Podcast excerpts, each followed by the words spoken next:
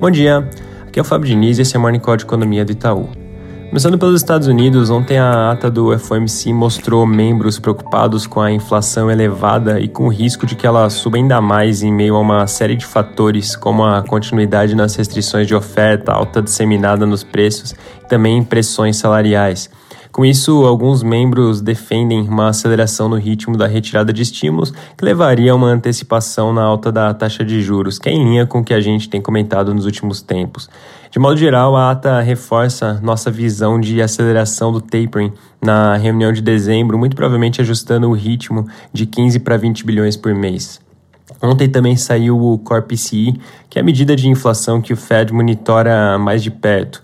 O índice teve uma alta de 0,43% no mês, que é próximo da nossa projeção de 0,45% e do consenso do mercado de 0,4%, com tanto o núcleo de bens quanto a parte de serviços sob pressão. No Brasil, ontem o senador Fernando Bezerra apresentou o parecer dele sobre a PEC dos precatórios na CCJ. Em seguida foi feito um pedido de vista, que é basicamente um pedido para se ter mais tempo de analisar a proposta. Então, com isso, a expectativa é que a discussão em torno dessa medida seja retomada na terça que vem. O Estadão de hoje menciona que o governo pretende votar na CCJ e já levar a votação para plenário em seguida.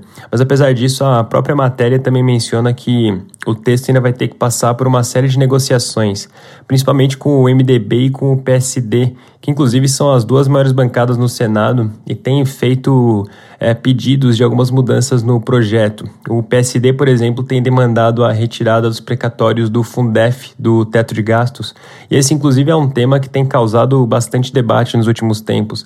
Tem, por exemplo, alguns governadores que já vêm ameaçando judicializar a proposta se esse ajuste no texto não for feito. Então, é um ponto importante de se ficar de olho.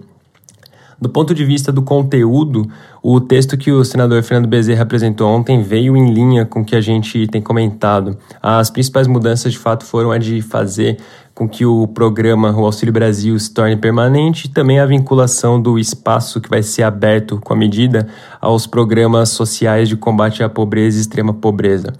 E num tema relacionado a esse, hoje a medida provisória que trata das diretrizes do Auxílio Brasil pode ser votada na Câmara.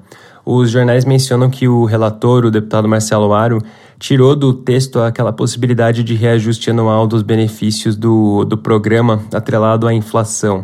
Apesar disso, algumas outras partes importantes do texto, como por exemplo a exigência de que o governo não coloque em fila quem tem direito ao benefício, foram mantidas.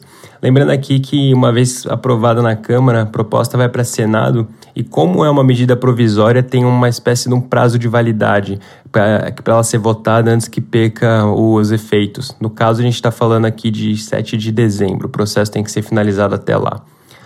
Na parte de dados, acabou de sair a confiança da construção. Teve uma queda de 0,8, agora em 95,3. Essa foi a segunda queda consecutiva. O resultado foi puxado pela queda no índice de expectativas futuras, enquanto a parte de situação atual se manteve estável. Para finalizar, agora às 9 vai sair o IPCA 15 de novembro. Nossa projeção é de uma alta de 1,23%, que levaria a taxa em 12 meses para 10,8%. Nossa estimativa está acima do consenso do mercado, que está em 1,12% na leitura mensal e 10,67% no anual. É isso por hoje, um bom dia.